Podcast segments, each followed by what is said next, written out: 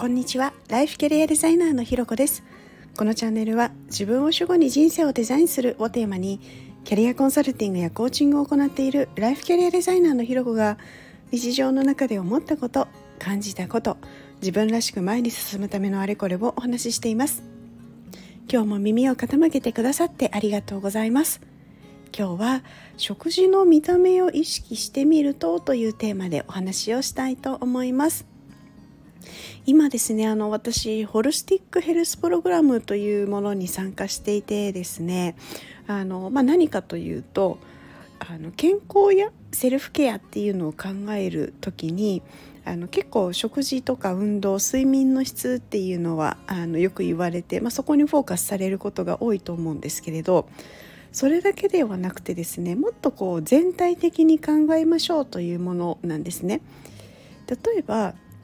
あのその、まあ、全体的に考えるっていうところの指標であの12個のプライマリーフードっていう考え方があってでどういうものかというと例えばその12個のうちに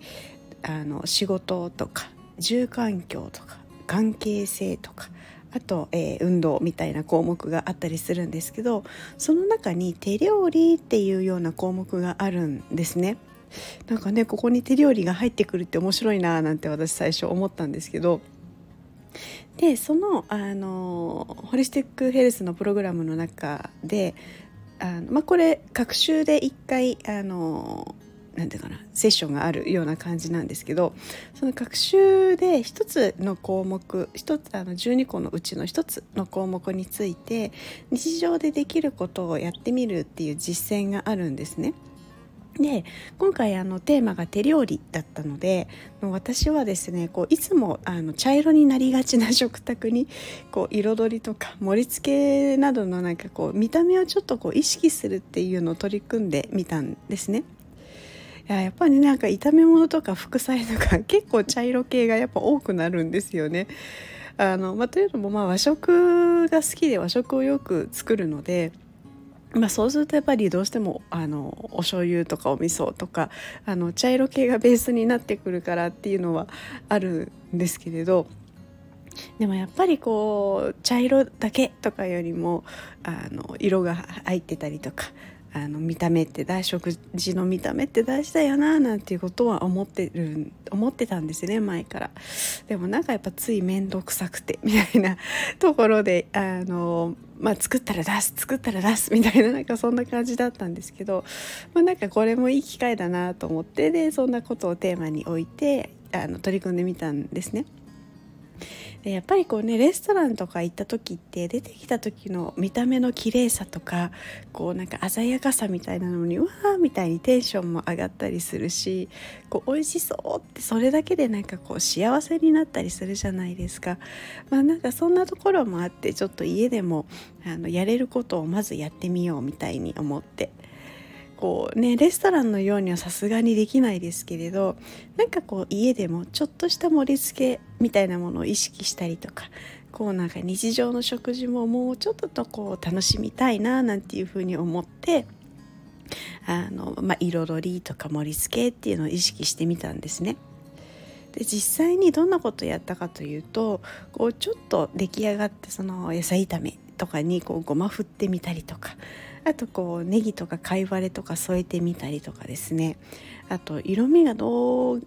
あの頑張っても少ないとか。もうなんか今日はちょっともうそんなに無理みたいな時にはですねもうとりあえずミニトマトを添えてみたり。もうミニトマト赤なので、まあ、ものすごくそれだけであの華やかになるんですよね。とかあとはあの外で買ってきたお惣菜をですね、まあ、パックのままでも悪くはもちろんないんだけれどちょっとこうひと手間加えてお皿にこう移し替えてみたりなんてことをやってみたんですね。でそしたらですね、まあ、それだけであのやっぱりこうレストランで出てきた感覚に近いあ美味しそうみたいな楽しいワクワクがあったんですよ